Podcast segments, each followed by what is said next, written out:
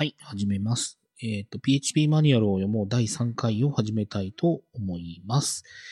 えっ、と、前回までで、えっ、と、いろいろ問題のあった簡易チュートリアルを読み終わりましたので、今回は、えっ、と、インストールと設定というところをさらっとやってしまって、えっ、と、正直やっつけてしまいたいと思います。まあ、次回から言語リファレンスをやるための、まあ、下準備というか、まあ、まあ、やっつけちゃうという感じですかね。で、まあ、前回の最後でもちょっと言ったんですけども、インストールと設定というところはいちいち全部やっているとすごいことになりそうですし、まあ、あの、音読に向いてない章になるので、えっ、と、まあ、さらっと見ながら、えっ、と、愚痴を言ったり突っ込んでみたりみたいなことをしようかなと思っております。てなわけで、えっ、と、インストール設定のとこに行きたいと思います。えっ、と、一番最初、インストールにあたっての一般的な注意事項というところで、えっ、と、まあ、その後全然読まないので、ここだけはちょっと読んでみましょうか。えっ、と、インストールを行う前に PHP を使用する用途を明確にしておく必要があります。PHP を適用可能な分、PHP を適用可能な分野としては、PHP にできることはのセクションに記述している通り、主に次の3つがあります。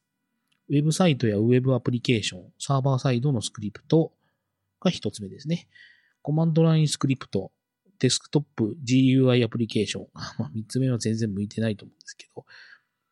最初の用途が最も一般的で、この場合 PHP 本体、ウェブサーバー、ウェブブラウザーの3つが必要となります。ウェブブラウザーはすでにお持ちだと思います。使用しているオペレーティングシステムのセットアップの状況によっては、さらに Web サーバーも稼働しているかもしれません。例、Linux 上の Apache や Windows 上の IIS。また、ホスティング会社で Web 用のスペースを借りることもできるでしょう。この場合は自分自身でセットアップを行う必要はなく、PHP スクリプトを作成し、借りているサーバーにアップロードするだけで、ブラウザーを使って処理結果を見ることができます。一方、Web サーバーと PHP を自分でセットアップする場合、サーバーに PHP を組み込む方法が2種類あります。多くのサーバーに対して各サーバー独自のモジュールインターフェース、SAPI、SAPI、SAPI ですね。SAPI とも呼ばれます。を通じて、ダイレクトに PHP を動作させることができます。Apache、Microsoft Internet Information Server、IIS ですね。ネットスケープ、iPlanet サーバーなどがサポートされます。ISAP、ISAPI と呼ばれる Microsoft 互換モジュールインターフェースを持つ Web サーバー、OmniHTTP もサポートされます。PHP がモジュールのサポートをしていない Web サーバーに関しては、対しては CGI もしくは FastCGI プロセッサーとして PHP を使用することができます。つまり PHP ファイルへのリクエストの処理を PHP のコマンドライン版の実行ファイルを使って行うよう Web サーバーを設定することができます。コマンドラインでのスクリプト実行に PHP を使用する。例えばオフラインで画像を自動生成するスクリプトを書いたり、指定した引数に応じてテキストファイルを処理したりといった場合は、コマンドライン版の実行ファイルが必要となります。詳細な情報に関しついては、PHP をコマンドラインから使用するの章を参照してください。この場合は、サーバーとブラウザーは不要です。PHP GTK 拡張モジュールを使って、PHP でクライアントサイドの GUI アプリケーションを作成することも可能です。もうお勧めできないと思いますけどね。この場合、この場合のアプローチはウェブウェブページの作成とは完全に異なり、HTML を出力するのではなく、ウィンドウやその中のオブジェクトの管理を行うことになります。PHP-GTK に関するより詳細な情報に関しては、PT PHP-GTK 拡張モジュールのサイトを参照してください。PHP-GTK は PHP の公式アーカイブには含まれていません。以降、この説では Unix や Windows 上の Web サーバーにサーバーモジュールインターフェース及び CGI 実行ファイルとして PHP をセットアップする方法を説明します。コマンドラインの実行ファイルについての情報も、これらの、これ以降の説で得られるでしょう。PHP のソースコードと Windows 用のバイナリーアーカイブは http コロンスラスラ www.php.net にあります。アーカイブをダウンロードする際には、最も近いミラーサイトを使用するようにしてくださいということで、まあ、あの、第1回ですね。第1回に説明したように、えっ、ー、と、サーバーサイドのスクリプトを書くか、コマンドラインのスクリプトを書くか、まあ、GUI アプリケーションを書くかっていう話ですけど、まあまあ、とりあえずは Web サーバーのセットアップがいるし、PHP 本体のインストールがいるよみたいなことが普通だとは思います。まあ、なので、これ以降のところっていうのは、まあ、各プラットフォームへのインストール方法を、Web サーバーごとに細かく書いてあって、コンパイルオプションだの、なんだの、とかいうのも含めて書いてあったりするので、それをいちいち音読するときついので、えっ、と、これ以降は音読の加減がだいぶ弱くなると思います。では、続けていきましょうか。えっ、と、Unix システムへのインストールということで、えっ、と、もういきなりきついですね。まあ一応 PHP のマニュアルで説明してあるのは、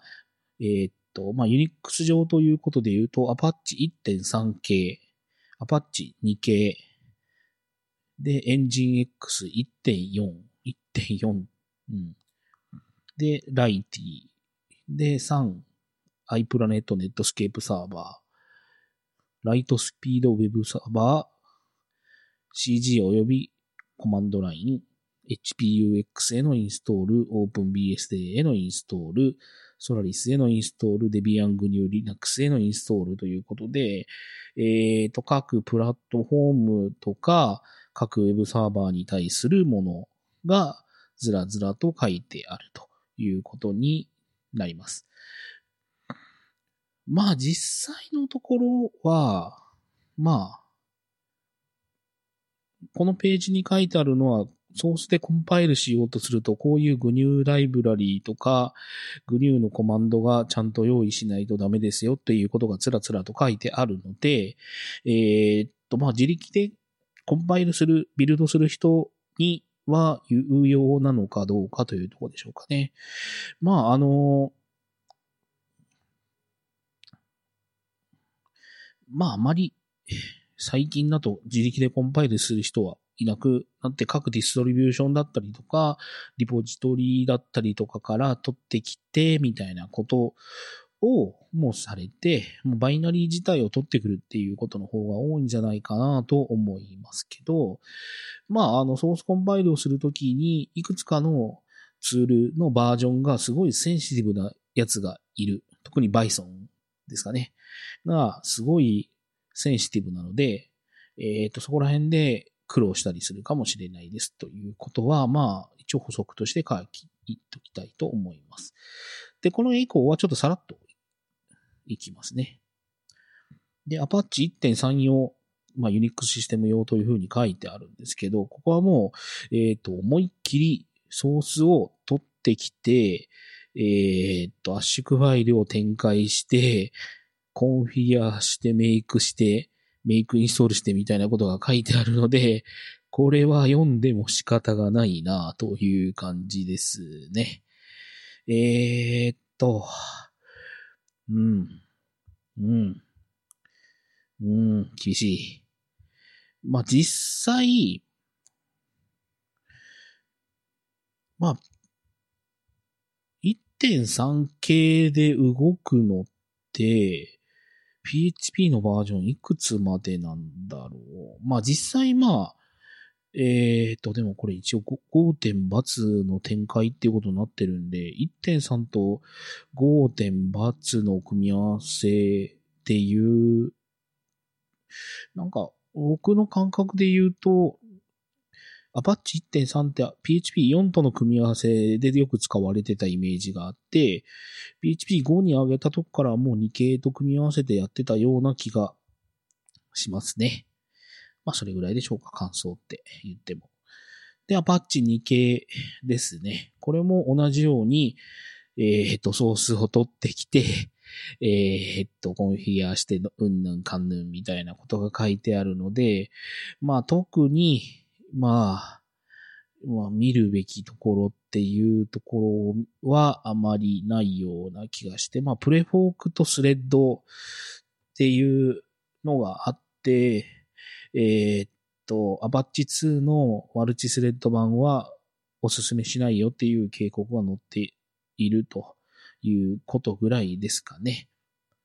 まあ、現状、えっ、と、PHP の5点バツ及び7を使われている方というので、は、まあ、まあ、かなりの方がまだ Apache 2系プラスもっと PHP と、まあ、さっきの補足説明で言うと、それのプレフォーク版っていうのを使われているんではないかなというふうに思います。はい。続いて。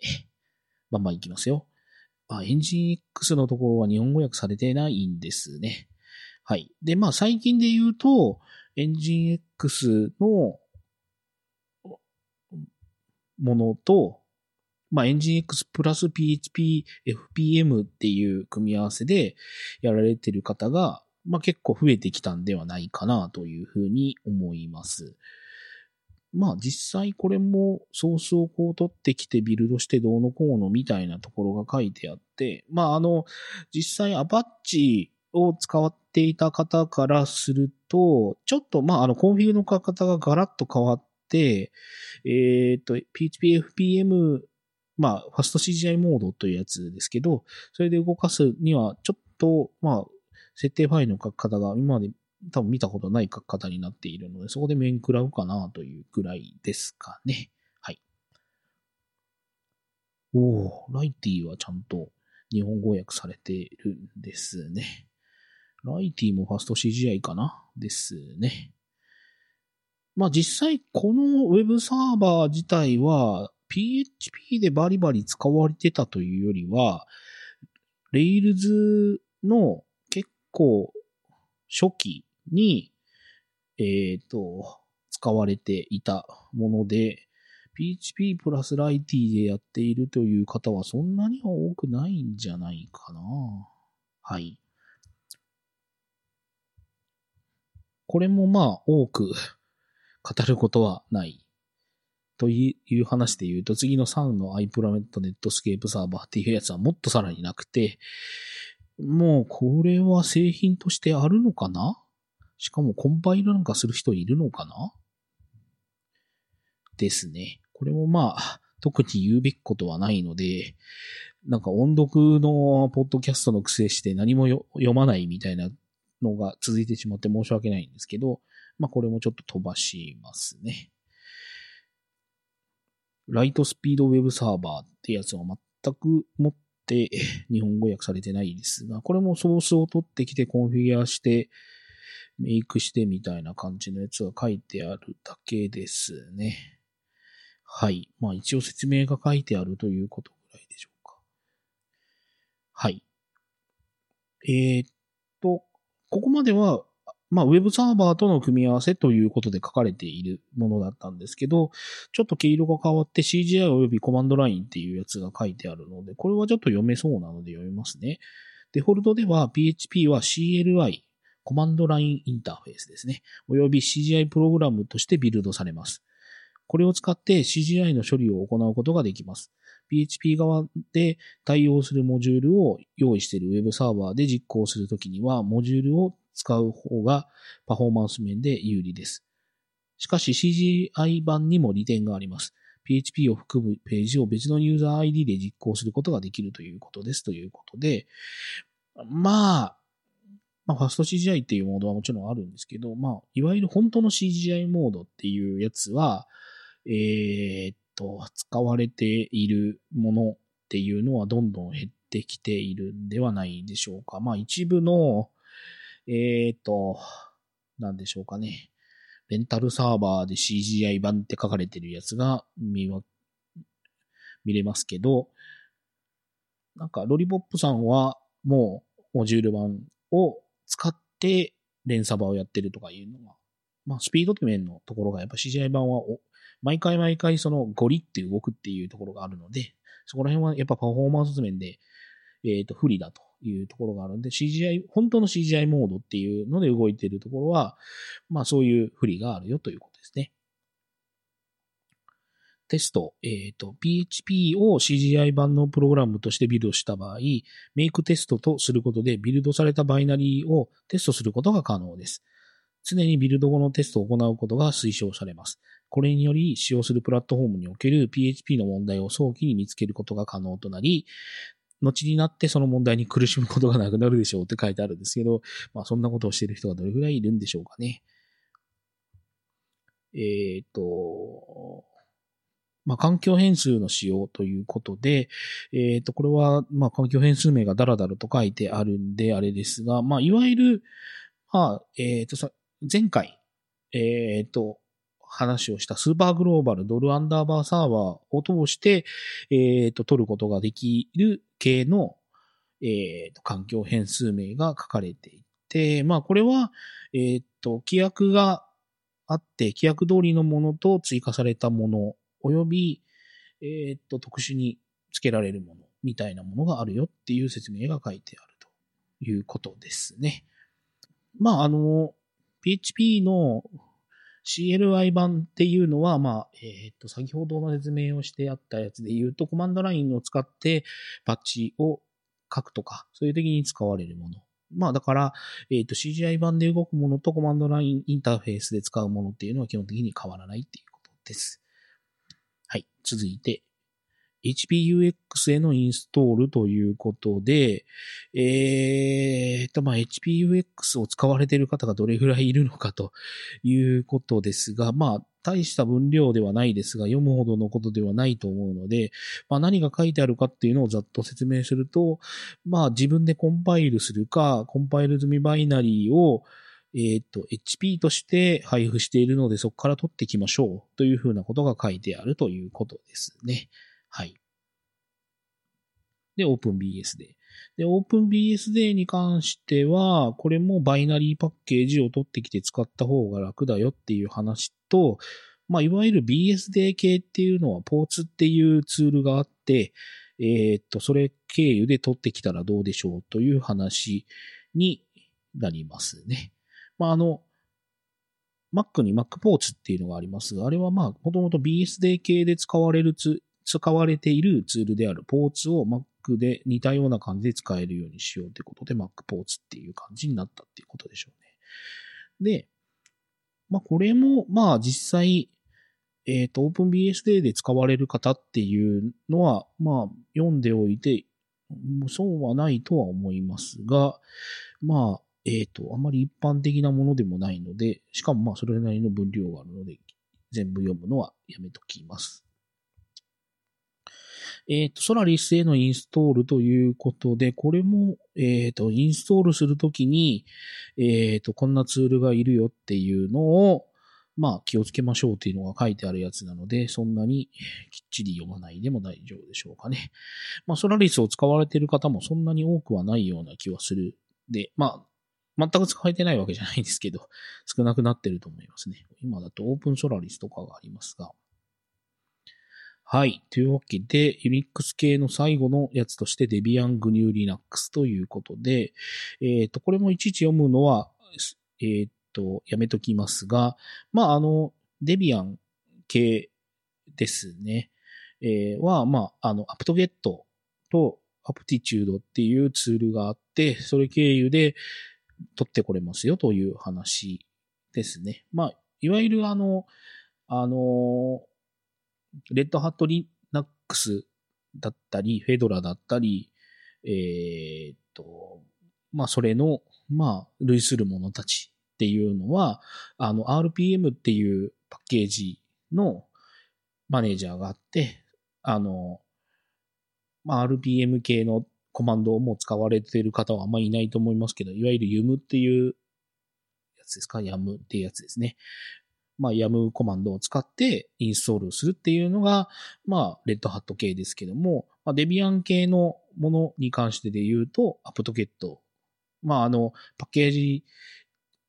的には .dev っていうやつですけど、それを取ってくるものとしてアプトゲットっていうコマンドがあるんで、それで取っていきましょうみたいな話になります。まあ、いわゆる最近で言うと、その、もう、ソースからコンパイルするっていうよりは、各ディストリビューションですね。えっ、と、レッドハット系だったり、デビアンだったり、あとは、まあ、えっ、と、後で出てくるのかな。えっ、と、Amazon の AWS とかだと、まあ、Amazon Linux っていうやつで、まあ、ものが、まあ、イメージとしてあるので、それもそれで、えっ、と、独自のリポジトリがあって、そこから、ま、パッケージを取っていきましょうみたいな感じになっているので、そういうパッケージを取ってきてインストールしちゃうっていうのが多いんではないでしょうか。なので、まあ、ビルドするっていう形の方で言えば、まあ、ユニックス系はだいぶ減ってきてるんじゃないですかね。はい。まあ減ってきてはないとは思うんですけど、まあ昔だとそれしかなかったので、それよりはまあ楽になったっていうところはあるかもしれないです。では次は MacOS ですね。MacOS 10へのインストールということで、えー、っと、まあ一応目次をさらっと読んでいくと、パッケージの仕様をバンドルされている PHP の使用法、MacOS 10での PHP のコンパイルっていうことが一応説明してあって、まあ最近で言うと、開発に MacOS 10を使われている方はだいぶ多いと思うので、まあ一応そこのところは説明していこうかなと思います。はい。で、パッケージの仕様ということで、MacOS 10あ、これはちょっと読みましょうかね。えっ、ー、と、MacOS 10用にコンパイルされた PHP パッケージがいくつか存在します。一般的なセットアップを行うにあたって利用することができます。ただし、セキュアサーバーや様々なデータベースドライバーなど少々特殊な機能が必要な場合は、PHP を自分でビルドする必要があるかもしれません。ソフトウェアのビルドやコンパイルに不慣れな方は、必要な機能を含めてビルドされたパッケージを誰か他の人が作成済みでないかを調べてみるのが良いでしょう。以下の場所に簡単にインストールできる MacOS 用のコンパイル済み PHP パッケージがありますということで、えっ、ー、と、MacPorts、これは何て読むんだろう ?LIIP、Leap なのかな？で、Fink、ホームブリュー。まあ、ほとんどの方が MacPorts かホームブリューを使われてるんではないかなと思います。はい。まあ、あの、コマンド一発で、えっ、と、PHP を入れることができるので、かなり便利じゃないかなと思います。はい。おお長い。バンドルされてる PHP の使用法っていうとこなんですが、すんごい長いな。これはちょっと読むのはやめようかな。まあ、あの、概略を言うと、まあ、MacOS 10になってから PHP はデフォルトで入ってますよと。で、まあ、あの MacOS 10のバージョンによって PHP のバージョンが徐々に上がっていっていて、えー、っと、まあ、あの、それをそのまま使われている方がどれぐらいいるかはちょっとわからないんですが、まあ、あの、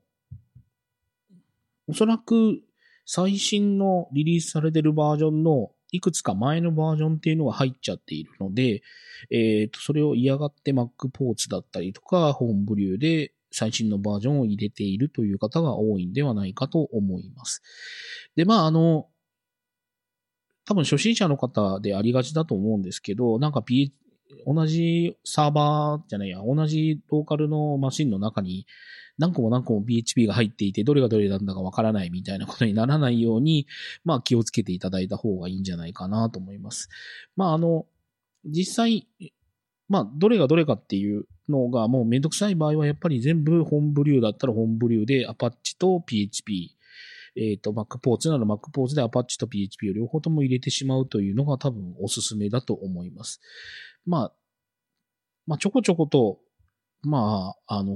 細かいことをやろうと思ったらいくらでもできちゃうんですけど、きちんと理解してからじゃないときついと思います。はい。すごいな。最後、MacOS 天井での PHP コンパイルっていうやつですけど、まあ基本的に Unix でのコンパイルと変わらないので、えー、っと、頑張ってコンパイルしろっていうことが書いてあるだけですね。まあ、あの、これも、あの、コマンドを、まあ、注意事項としてはやっぱ X コードっていうその開発環境を入れとかないともちろんコンパイルはできないので、えっ、と、きちんと入れましょうね、ぐらいな感じでしょうか。はい。まあ、MacOS10 の説明はこれぐらいにしときます。で、Windows システムへのインストールというところなんですが、これもまあさらっと説明をしていこうと思います。まあ、いく、えっ、ー、と、まあ普段の開発とい、開発というか、まあちょっと PHP を触ってみようかなと思った初心者の方で、手元の、まああの、作業用 PC が Windows という方はいらっしゃるとは思いますので、えっ、ー、と、そういう方用の、まあ、項目ということになると思います。で、インストール要件というページではあるんですが、えっ、ー、と、これも細かく見ると厳しいので、えっ、ー、と、まあ、コンパイルは一筋縄ではいかないです。まあ、やったことがある方がどれぐらいいるかもわからないですけど、いわゆるビジュアルスタジオをきちんとバージョン合わせて準備しないとコンパイルができない代物なので、えっ、と、コンパイルしようっていうのを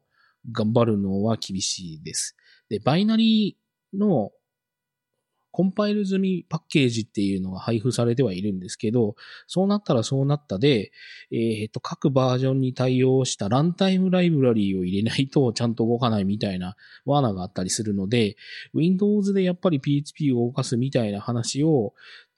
単純に PHP のこの PHP.net にあるものをダウンロードして使うっていうのはかなり厳しいと思います。まあ、ぶっちゃけザンプっていう、あの、そういうオールインパッケージを使って入れちゃった方が絶対楽だと思います。もう自力でやろうというのはかなり厳しいです。はい。はい、次ですね。えっ、ー、と、PECL、ピクルって言います。まあ、あの、ピクルスの、あれですね。まあ、PHP の以前よく使われてたライブラリー群がペアなしなんですけど、で、ピクルが、まあ、売り系ということなんでしょうね、ピクルスっていう。えっ、ー、と、ピクルというのは、まあ、拡張モジュールを配布しているサイトの名称ですね。で、そこで配布されている拡張モジュールがあるということです。えっ、ー、と、ピクル拡張モジュールは Windows 用にビルド済みのものがこちらからダウンロードできますということで、まあこれも、えっ、ー、と自分でビルドしようと思ったらもう茨の道なので、ビルド済みのものを取っていきましょうということになります。はい。で、Windows 上のインストーラーという、PHP インストーラーということで、えーと、なるほど。ここに書いてあるのか。PHP インストールツール、IIS を使っている場合に PHP 本体やいくら、いくつかの PHP アプリケーションをインストールしようとしたときに一番簡単な方法は Microsoft の Web プラットフォームインストーラー WebPI を使うことです。まだ WebPI ってちゃんとやってたかな？なんか、IIS のバージョンがどんどん上がっていった結果、なんかよくわかんないことになってたような気がしなくもないです。まあ、ちょっと最近 Windows 上に PHP インストールしようと思ったことがないので、どうなってるかはちょっとわかんないです。はい。で、さっきから名前がを出している XAMPP、ザンプと呼ばれてるやつですね。ザンプというパッケージ。えっ、ー、と、これには PHP のパッケージプラス、DB、MySQL が一式体になって入ってくれるというパッケージなので、結構便利だと思います。えっ、ー、と、ザンプや、ウォームサー、ウォン、ワンプサーバー。ワンプってなんだろう。や、ビットナミなどを使えば Windows 上で Apache を使う、P、PHP アプリケーションをセットアップできますということで、まあ、ぶっちゃけザンプを使いましょう。簡単なことを試したい場合には。で、Windows 上でのおすすめ構成ということで、えー、っと、ここで書いてあることもいちいち全部読んでるとあれですけど、えー、っと、これをオンにしといた方がいいでしょうというものとして、えー、っと、OP キャッシュ、OP キャッシュというやつですね。OP キャッシュは有効にしといた方がいいよっていうことと、まあ、キャッシュ系はオンにしときましょうっていうことを書いてあるところですね。まあ、Windows 上で動かすのは辛いだと思います。はい。で、Windows 上での PHP 手動インストールということで、まあ、あの、ビルド方法とか書いてありますが、あまあ、辛いと思います。これもいちいち読まないですけれど、えー、っと、まあ、はい。読まないです。で、Windows 上での PHP トラブルシューティングということで、テンポラリーディレクトリのパーミッションチェック、エクスプローラーでテンポラリーディレクトリを右クリックしてパーティション、パーミッションを調べます。IIS の場合は IIS ユーザーがこのディレクトリへ書き込み権限を持っている必要があります。テンポラリーディレクトリの場所は PHP の設定や PHP インフォで取得できますということで、えー、っと、第1回でネコゲットと共にやった時にちょっと言ってたと思いますが、Windows 上で PHP を動かそうとした時には、あの、ディレクトリだったりファイルへの許可みたいなのを結構センシティブに変えないといけないところがあって、ちょっとハマる時にはハマります。はい。そういうところは注意というところですね。えっ、ー、と、古い Windows システムへのインストールと書いてありますが、まあ、これはいちいち説明は、やっぱり読まないですけれども、えっ、ー、と、ぶっちゃけ古いシステムは使うなという一言で終わりですかね。現状、もうサポートされている Windows というのはどんどんどんどんこう、最新のものだけになってきていて、Vista もとうとう切れましたので、えっ、ー、と、今、サポートが続いているものは、なんだろう？8.1と10だけなのかな？あな、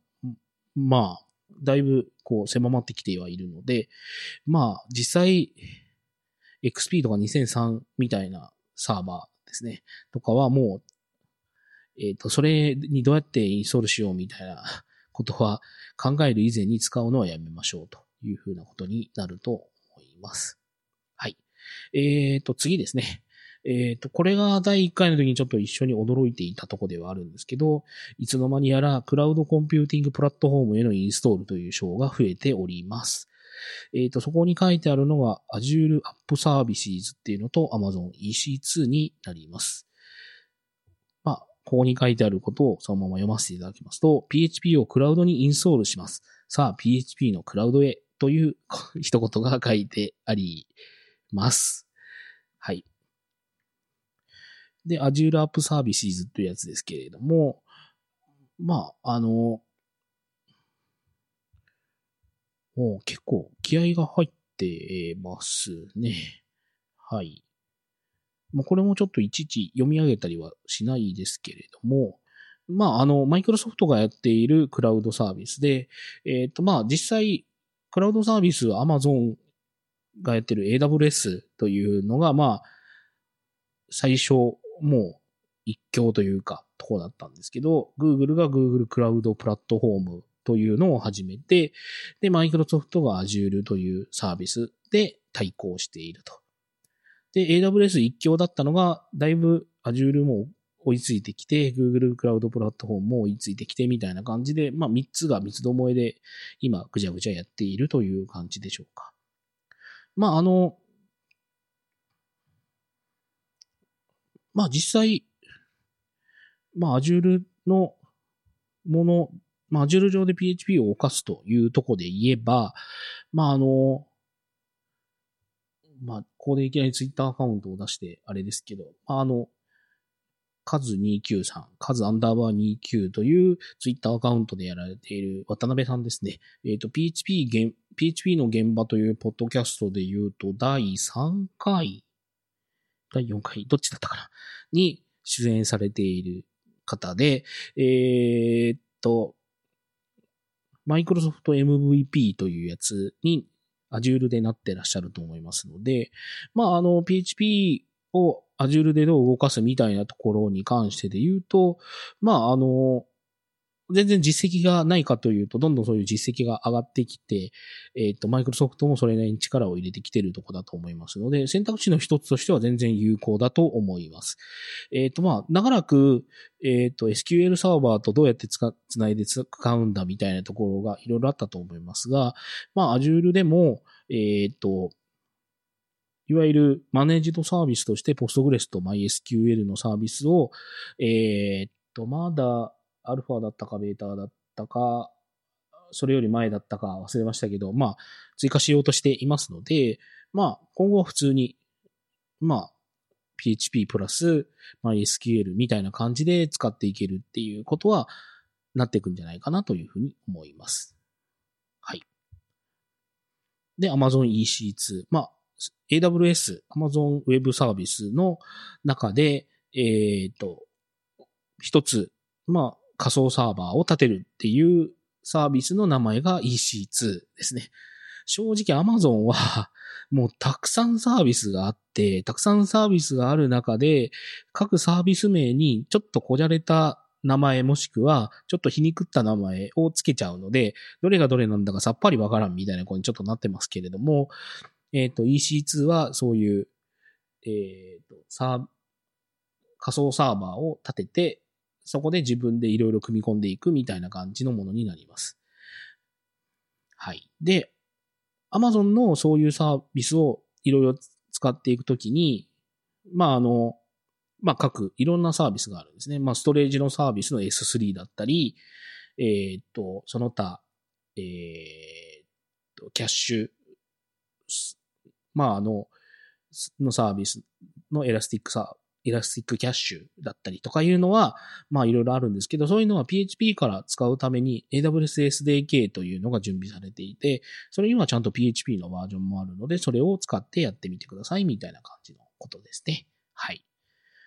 で、まあ、初回にも言いましたけれど、ここに Google クラウドプラットフォームの説明はもちろんないという感じになります。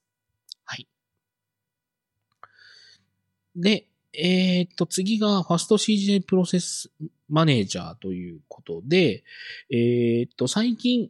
こういう使い方が増えてきているということですね。えー、っと、PHP は長らく Apache と組み合わせる ModPHP という使われ方が、まあ、鉄板というか、もう選択肢としてそれだよねっていうところだったんですけれども、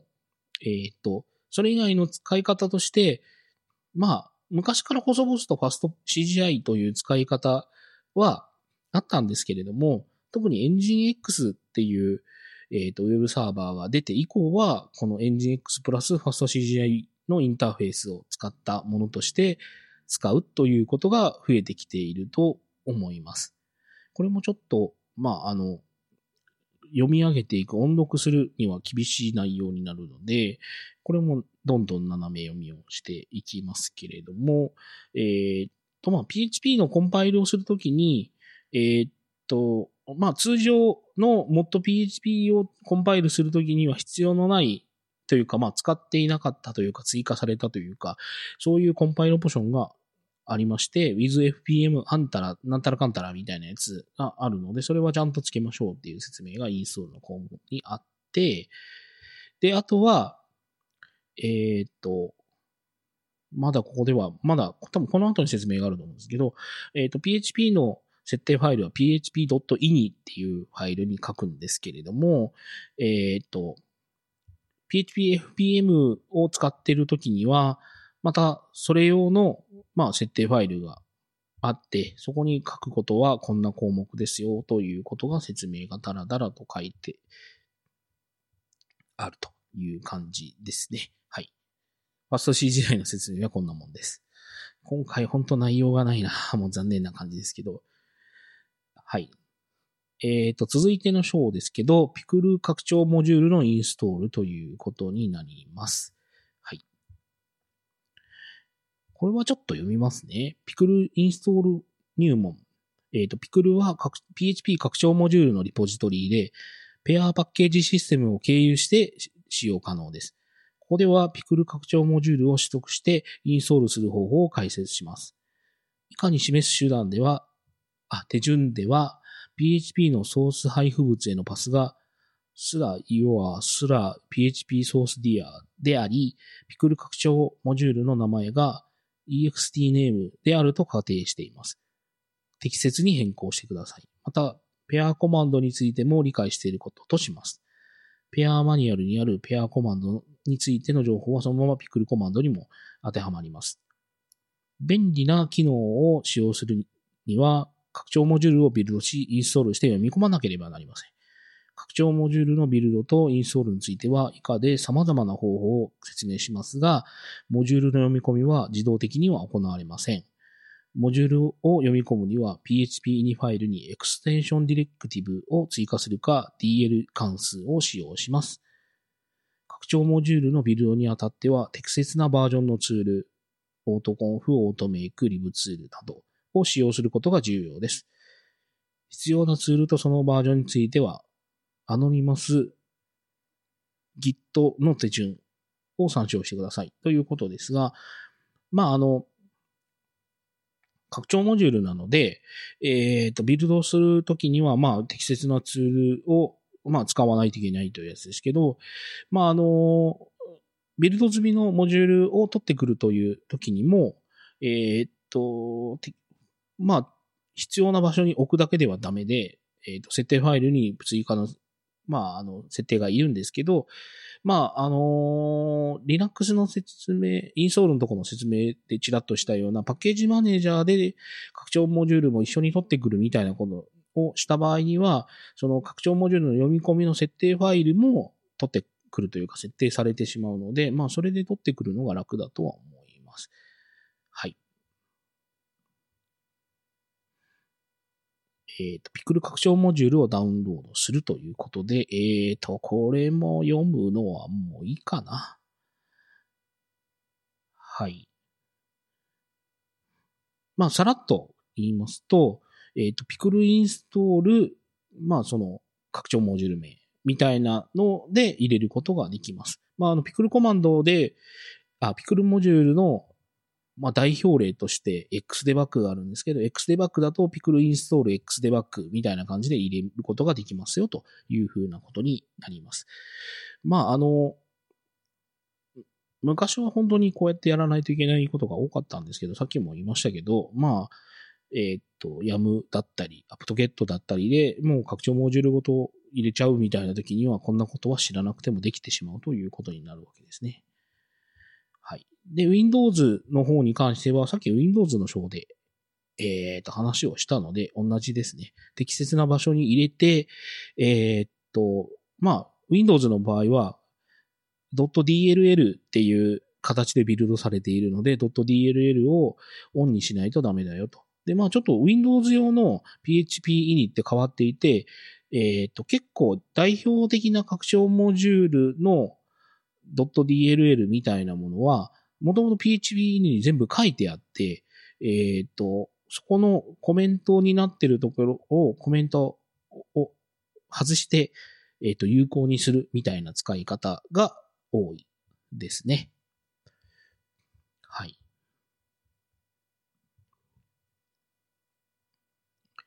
はい。で、ピクル共有ピクル拡張モジュールをピクルコマンドを用いてコンパイルするっていうやつですけど、これこそ本当にコンパイルの章なので、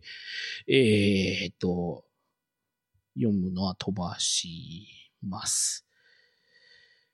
ああ、もう今日、今回は内容がないですね。本当に申し訳ないです。読み飛ばしてばっかりで。はい。で、phpize、ペチパイズと呼んでましたが、で、共有ピクルモジュールをコンパイルする方法ですけれども、えっ、ー、と、実際、まあ、手動でやる場合には、これが多いんじゃないかなと思いますね。ソースで取ってきて、ピチパイズというコマンドを打ってからコンフィギュアするっていうをやれば、まあ、コンパイルができるんですけど、まあ、こういうのをソースからやっている猛者が今どれぐらいいるかっていう話ですけれど、はい。はい。次、PHP コンフィグという項目ですけど、まあ、あの、現状インス、まあ、その環境にインストールされている PHP の設定情報を取得するためのものですね。あの、いわゆる PHP インフォっていうのは、えっ、ー、と、人が見やすい形に成形した HTML ファイル、もしくはテキストのファイルを吐き出すための関数なんですけど、この PHP コンフィグっていうのは、他のツールが読んで、あ、今こういうものが入っているんだから、もしくはこういう風な config、config オプションで入っているからこそ、こういう風にしよう、みたいなことの指標として使うための、えっ、ー、と、ツールなので、これを使って何か、あの、人にわかりやすい形式で設定情報を出すみたいな感じのものでは全然ないです。はい。PHP 拡張モジュールを PHP に静的に組み込むということですが、まあ、あの、これもまあ実際コンパイルしたりとか自分でビルドしたりみたいなことをされないと、まああんまり 気にしないとは思いますけど、いわゆるその拡張モジュール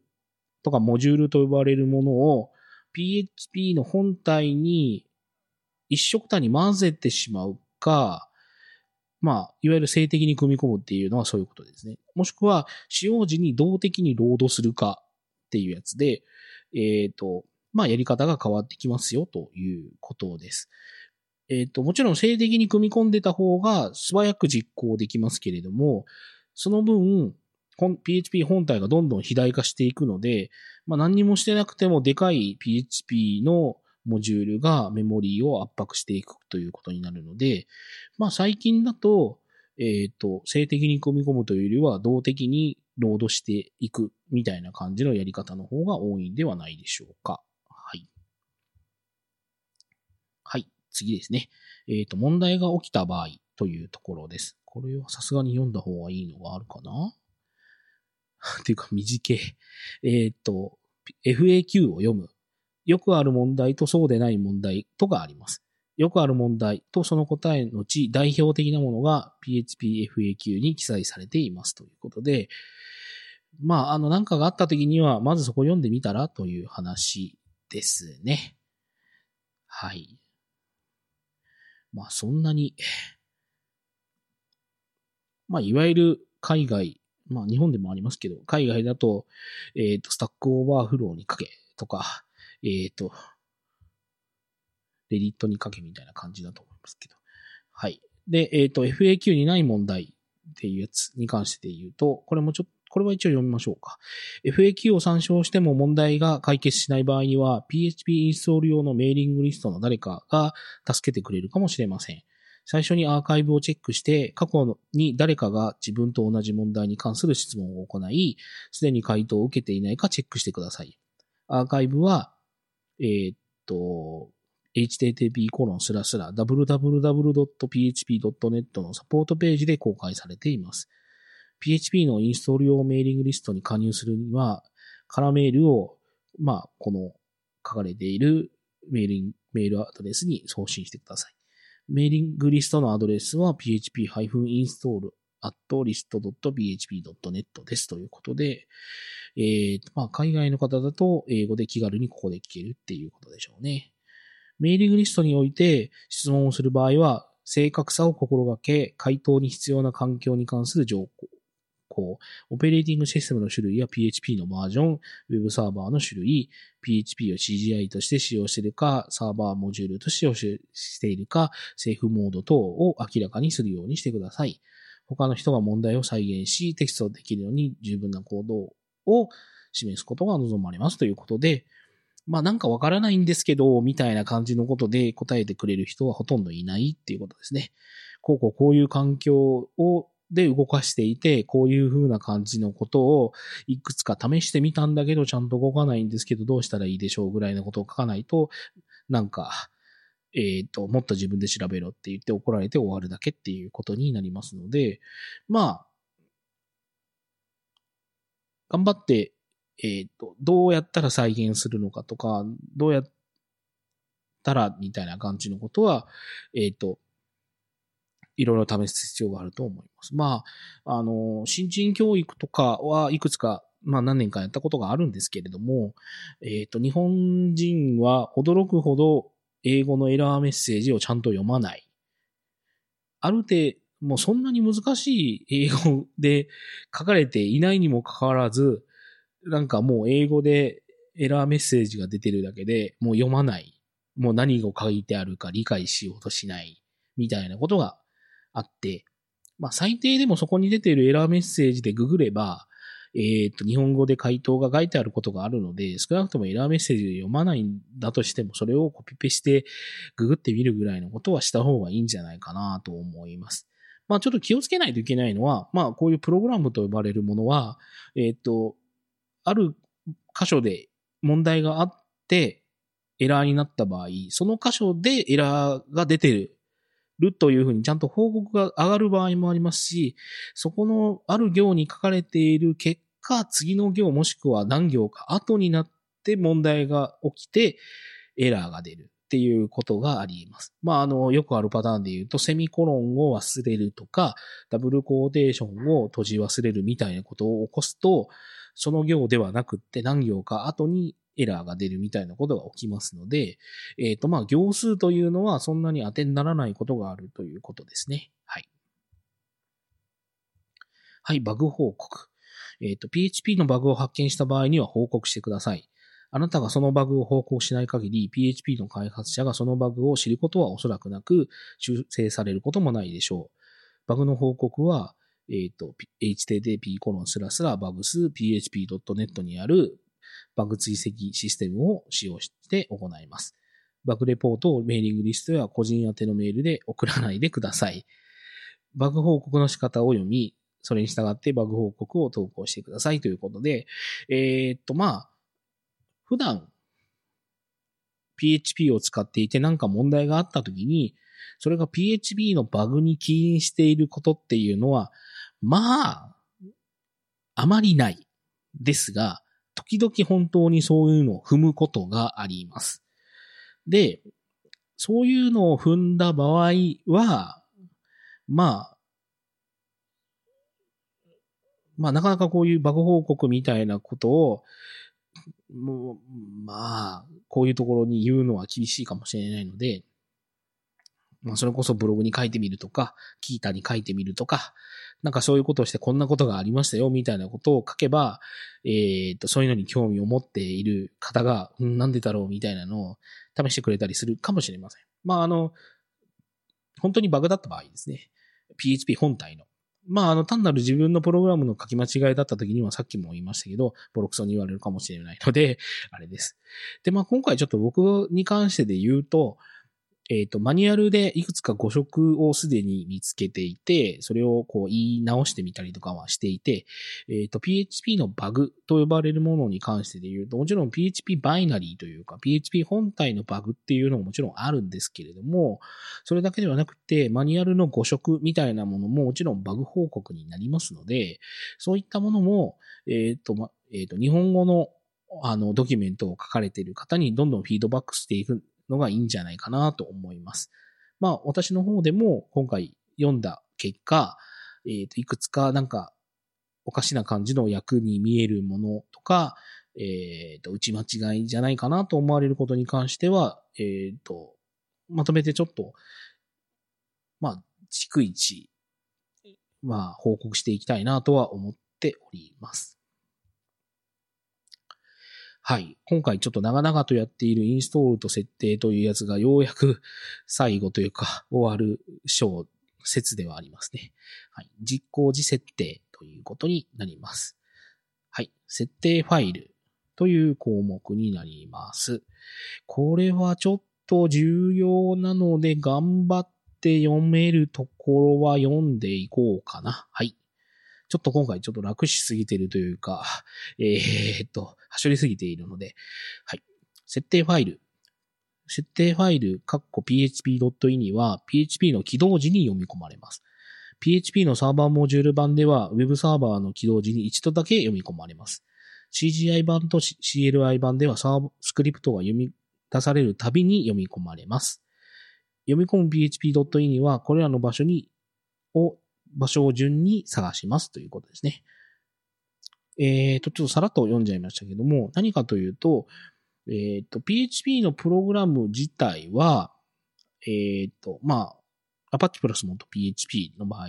は、えっ、と、PHP ファイル自体を、まあ、あの、ファイルをアップロードしてみたりとかすると、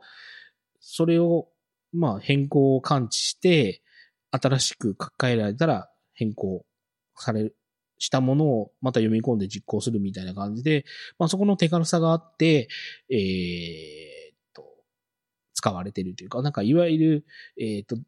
デプロイしたらウェブサーバーを再起動し直さないといけないみたいなことは、まあ、ほぼほぼないんですけれども、この PHP-ini っていう設定ファイルに関しては、設定ファイルを書き換えたら、ウェブサーバーは、えっ、と、再起動しないと読み込まれませんよ、というふうなことになりますね。はい。で、もちろんコマンドライン版コマンドラインで入力する場合は、コマンドラインで実行するたんびに意味を読みに行きますので、その場合は、まあ、あの、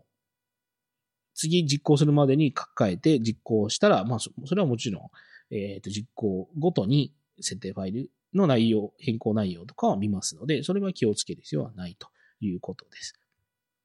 はい。ちょっと補足が長すぎましたね。えっ、ー、と、PHP の読み込む順番。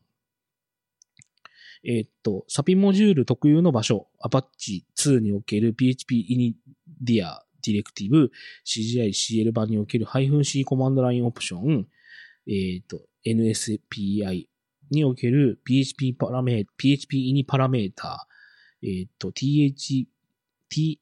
THTTPD における PHP Ini パス環境変数ということで、えっと、まあ、あの、ウェブサーバー系に起因するまあ、イニファイルをここに置きましょうみたいなことがあった場合には、それを先に見るということですね。はい。次、PHP RC 環境変数。PHP 5.2.0より以前では、これは次に挙げるレジストリーキーの後にチェックされていました。ということで、えっ、ー、と、こんな環境変数があるんですね。僕知りませんでした。PHP 5.2.0以降では、PHP のバージョンごとに別の場所の PHP イディを使用することができます。以下のレジストリーキーを順番に調べて使用しますということで、レジストリーと言っているので、これは Windows の場合にレジストリーを読んだよという話ですね。はい。で、その次もレジストリーのこのキーの場所ですね。で、最後、現在の作業ディレクトリー。ん？ここの空行は何を意味してんだろうな。で、Windows サーバーのディレクトリー、 SAPI モジュールの場合、もしくは PHP ディレクトリー、そうでない場合の、そうでない Windows の場合ってやつか。はい。で、Windows ディレクトリー。これは Windows のですね。もしくはコンパイル時のオプションということで、まあ、いわゆる、まあ、ウェブサーバーキーの場所に置いとく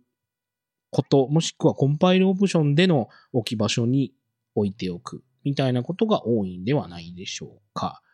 まあ、ディストリビューションのコンパイルをしたものを使っているのであれば、おそらくコンパイルオプションで設定された場所、スライド性、HTTPD なんちゃらの下みたいなところにあるような気がします。えっ、ー、と、php-sapi.ini。えっ、ー、と、ここでの SAPI は使用する SAPI 名。例えば、phpcli.ini や php-apache.ini が存在する場合、php.ini の代わりに使用されますと。サピ名は php アンダーバーサピアンダーバーネームという関数によって決定されますということですね。えー、っと、まあ何が言えるかというと、php-ini というのと php-cli-ini っていうのを用意しておくと、コマンドラインで実行したときには cli-ini を読んで、えっ、と、ウェブサーバーで実行するときには、みたいな感じで切り分けることができますので、えっ、と、そういう使われ方をしているのもあるんではないでしょうかということです。注意。Apache Web サーバーはスタート時にディレクトリのをルートに変更するので、ファイルシステムのルートに PHP-ini が存在する場合は PHP はそれを読もうとします。へえ。まあ変なとこに置くなってことですね。PHP-ini の中で環境変数を使うには次のようにしますということで、えっ、と、PHP での環境変数の記述方法が書かれていますと。えっ、と、P、メモリーリミットイコールドル PHP アンダーバーメモリとアンダーバーリミットという書き方をしますよということですね。だから PHP2 という静的なファイルの中で、えっ、ー、と、環境変数によって値を変えたいみたいなことができますという話ですね。で、拡張モジュールに対する PHP にディレクティブは各拡張モジュールのドキュメントに解説されています。コアディレクティブ、PHP 本体に対するディレクティブのリストは付録にまとめられています。ただし、更新の都合上、すべての PHP のディレクティブが本ディレマニュアルの中で解説されているわけではありません。あ、言い訳か。使っているバージョンの PHP で指定可能なすべてのディレクティブについては PHP にファイル内に詳細のコメントが示さ、記され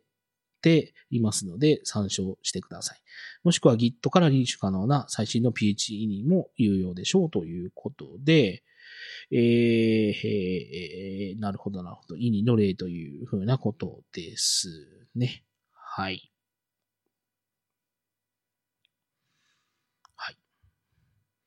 スキャンディレクトリー。PHP の設定で PHP イニを読んだ後にイニファイルを探すディレクトリーを指定できます。これはコンパイル時のオプション、ハイフンハイフン with ハイフンコンフィグハイフンファイルハイフンスキャンハイフンディアで設定します。もうこれ聞いてたらなんだかわかんないだろうな。まあオプションがあるってことですね。PHP 5.2.0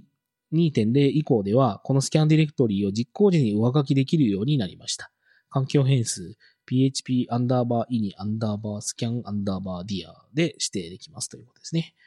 複数のディレクトリを指定するには、各プラットフォームのパス区切り記号、Windows や NetWare、そして DiskOS の場合はセミコロン、その他プラットフォームの場合はコロン、PHP が用いる値は定数パスセパレーターで取得できます。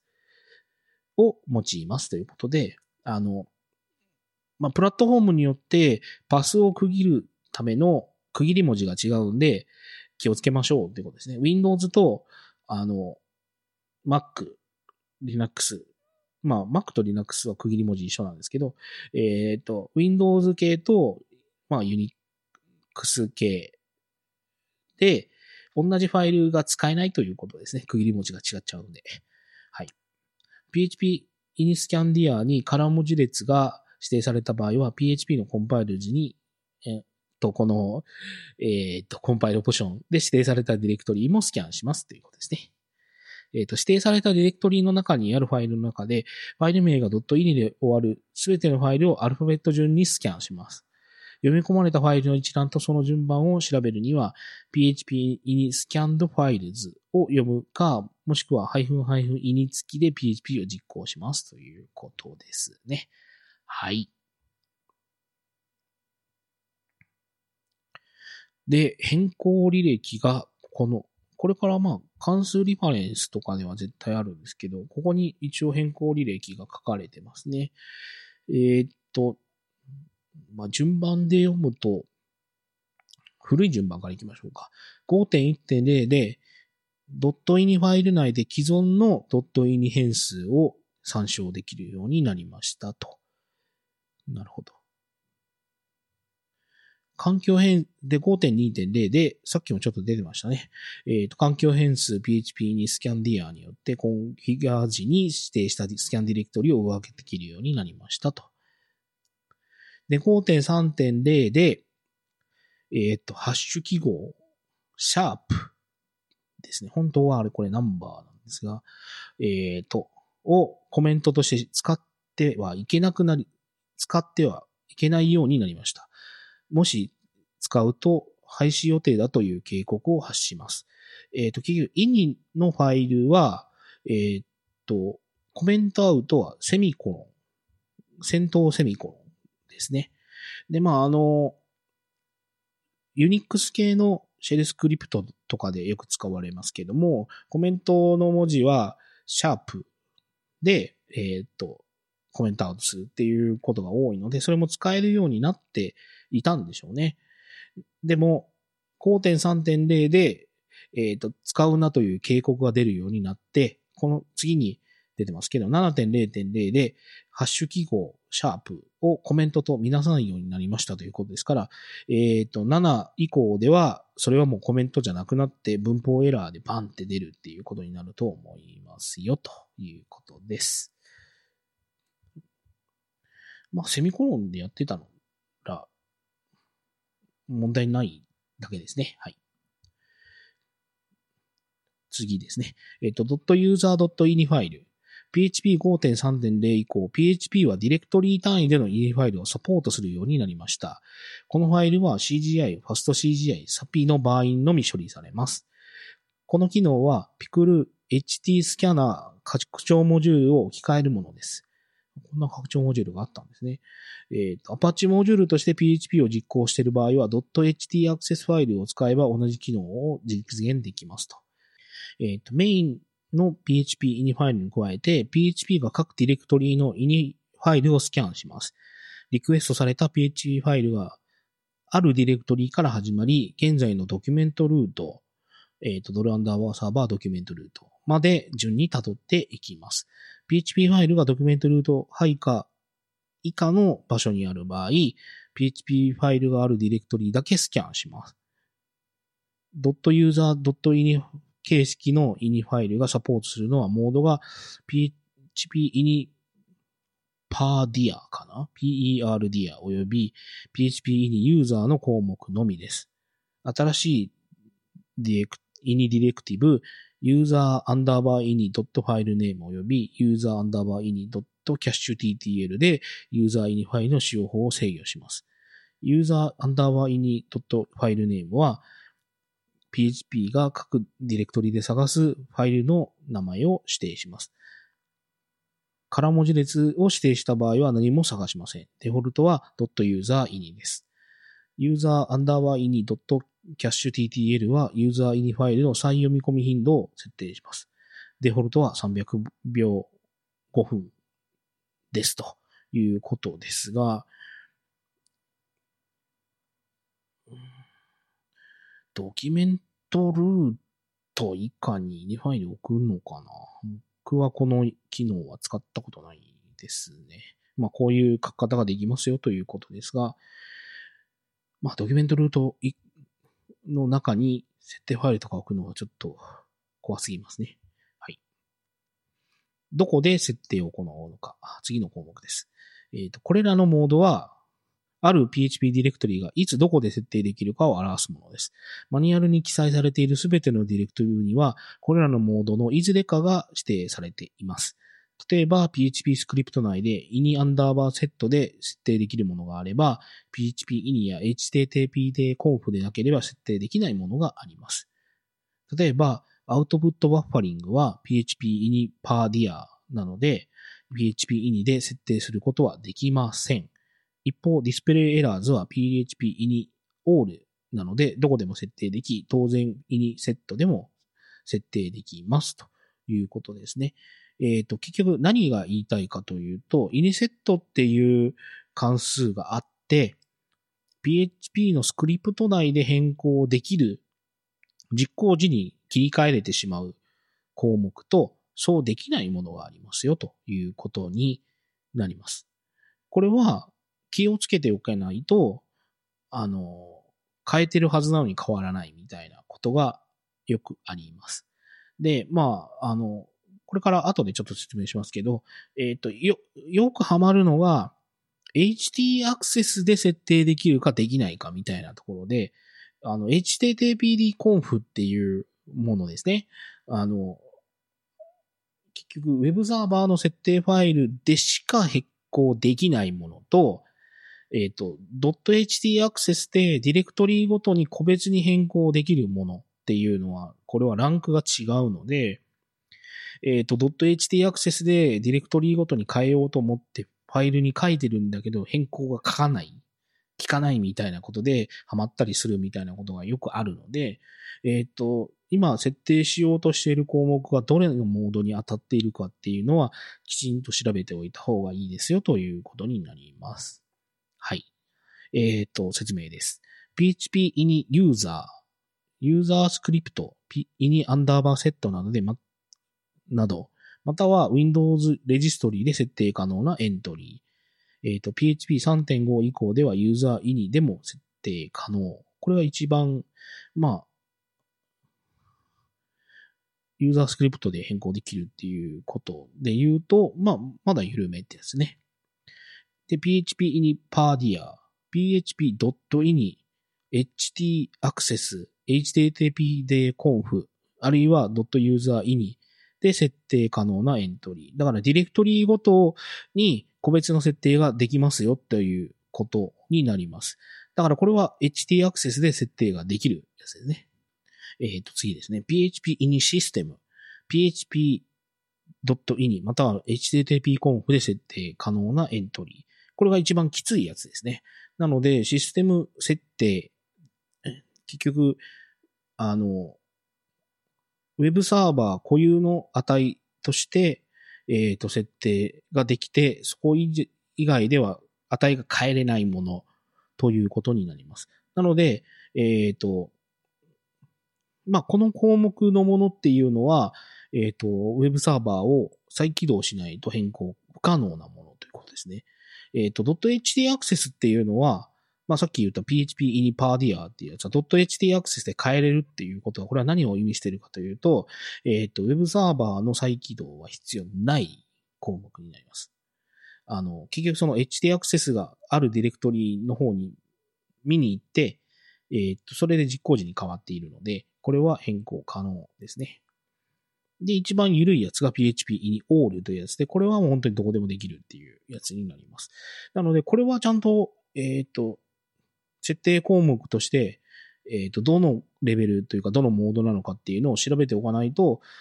なんかうまく設定できてない、できてないみたいな感じのものができてしまう可能性があるので、お気をつけください。はい。で、えっ、ー、と、設定を変更するにはということで、えー、っと、これもちょっと重要だからきちんと読もうかな、ある程度。全部はちょっと読めないですけど、Apache モジュールとして PHP を実行している場合、PHP を Apache モジュールとして使用している場合、Apache 設定ファイル、httpd-conf、もしくは .ht アクセスファイルにディレクトリを記述することで PHP の設定の変更を行うことが可能です。このようにして設定変更を行うには、Allow Override Options もしくは Allow Override All 権限が必要です。All は危険ですね。えっ、ー、と、Apache 設定ファイルから PHP の設定を変更するには、以下に示す Apache ディレクティブを使用します。各設定オプションの可否、PHP in all, PHP in pardia, また、または PHP in システムについては、付録 PHP in ディレクティブリストを参照してくださいということで、えっ、ー、と、結局 .ht アクセスだったり、.htd で http-conf っていう、まあ、ウェブサーバーの、えっ、ー、と、設定ファイル内に、えっ、ー、と、書く場合は、えっ、と、PHP in だったら何々イコール何々っていう形で書くわけですね。それが書き方がちょっと変わるということです。えっ、ー、と、PHP value っていう書き方、PHP flag っていう書き方、PHP admin value、PHP admin flag っていうものがあるということです。えー、っと、アドミンバリューとアドミンフラグ私知らなかったよ。はあ、こんなのがあるんだ。知らなかったよ。これはちょっと読もうか。そういう意味で言うと。えっ、ー、と、PHP value, name, スペース value。指定した設定オプションに値を設定します。変更の書きが PHP in all もしくは PHP in pardia である設定オプションに対して利用できます。設定の値をクリアした場合は none をして、値として使用してくださいと。none ですね。注意、論理値を設定する場合には PHP バリューを使用しないでください。代わりに PHP フラグを参照、き参照を使用する必要がありますということで、えっ、ー、と、結局何かというと、何々、ある値が PHP イニで言うとこの on、off とか true、false みたいな値を設定する場合に、この PHP バリューは使うなということですね。そういう場合は、この次の PHP アンダーバーフラグっていうやつで、えっ、ー、と、形式としては PHP フラグスペースネームで、値として on か off。これ true と false でもいけた気がするな。えっ、ー、と、設定オプションに論理値を設定する場合に使用します。えっ、ー、と、使用、変、えっ、ー、と、変更の可否が PHP in all もしくは PHP in per dia である設定オプションで利用できますということで、結局値が、えっ、と、まあ、数値もしくは文字列の場合は PHP value で、えっ、と、true false on off の場合は PHP フラグを使いなさいということです。で、PHP アンダーバーアドミンアンダーバーバリューっていう項目は結局 PHP バリューの特殊版ですね。PHP アドミンバリューでネームとバリューを指定すると。えっ、ー、と、指定した設定オプションに値を変設定します。このディレクティブは .ht アクセスでは利用できません。また、PHP アドミンバリューで設定された設定オプションは .ht アクセスや ini セットでは上書きできません。セット済みの値をクリアした場合は、何を値として使用してくださいということで、えっ、ー、と、結局 .ht アクセスで PHP ini-all に当たるやつを設定しておいて、えっ、ー、と、ini セットとか HT アクセスでは変更されたくないものを指定する場合には、PHP アドミンバリューもしくは PHP アドミンフラグを使えということですね。なるほど。まあ、ここまでユーザーを信じてない使い方をしたことがないからアドミンバリューとか知らなかったんだろうな。なるほど。一応 PHP アドミンフラグも読んでおきますね。PHP アドミンフラグ、ネーム、オン、オフですね。設定オプションに論理値を設定するために使用します。このディレクティブは .ht アクセスファイルでは利用できません。PHP アドミンバリューで設定された設定オプションの値は HT アクセスや ini セットでは上書きできませんということで、さっきと一緒ですね。はい。えっ、ー、と、警告。PHP 定数は PHP 以外では使用できません。例えば、HT HTTPD コン HTTPD コンフの中でエラーリポーティングのオプションを設定しようとして eAll や eNotice のような PHP 定数を使用することはできません。これらは意味をなさない、有さないか、ため、ゼロとして評価されてします。代わりに対応するビットマスク値を使用してください。PHP イニの中では、これらを PHP 定数を使用することができますということですけど、えっ、ー、と、エラーリポーティングの eall、eNotice とかの値は、PHP イニの中では eall、えっ、ー、と、パイプ eNotice みたいなことができるんですけど、えっ、ー、と、それが、このアパッチの設定ファイルとか .ht アクセスで書く場合には、えっ、と、php value error reporting なんか、4096みたいな値を指定しないといけないみたいな。その、eall とか eNotice が値が、これ値が指定されているので、その値そのものを、えっ、ー、と、やらないといけない。で、このエラーリポーティングの値っていうのは、OR とか、こう、そういう論理式で組み合わされた値として設定されるので、まあこれビットのオンオフなんですけど、えっ、ー、と、実際その値をちゃんと計算して入れないといけないですし、えっ、ー、と、めんどくさいことに PHP のバージョンが上がると値が変わったりするので、えっ、ー、と、PHP のバージョンを上げて HT アクセスの値をこの数値で指定していたのを変えないと、エラーリポーティングの値が変わる可能性があるので、これは要注意だと思います。えっ、ー、と、レジストリーによる PHP の設定変更は読むのやめます。ちょっとこれはレジストリーキーを読むのはきつすぎる。はい。で、最後、他の方法。どのように PHP を実行しているに関わらず、インセット関数を元を用いて、スクリプトの実行時に一一部のオプションを設定、一部のオプションの設定値を変更することができます。詳細はイニセット関数のリファレンスを参照してください。使用しているシステムにおける現在のオプションの設定値の完全なリストを得たい場合は、PHP インフォ関数を実行し、出力された結果を参照してください。また、イニゲット関数または getcfg コンフィグバーかな？関数を用いて、個々のオプションの設定値にアクセスすることも可能ですということで、まあ、あの、PHP イニの値というのが、どこでどういうふうに設定されていて、どこでは変更可能なのかっていうのはきちんと理解しておかないと、設定にしくじって痛い目に遭いますよということですね。はい。第3回は、全く内容がないというか、読み飛ばすばっかりで、えっ、ー、と、身がない回にちょっとなってしまいましたが、えっ、と、すいませんでした。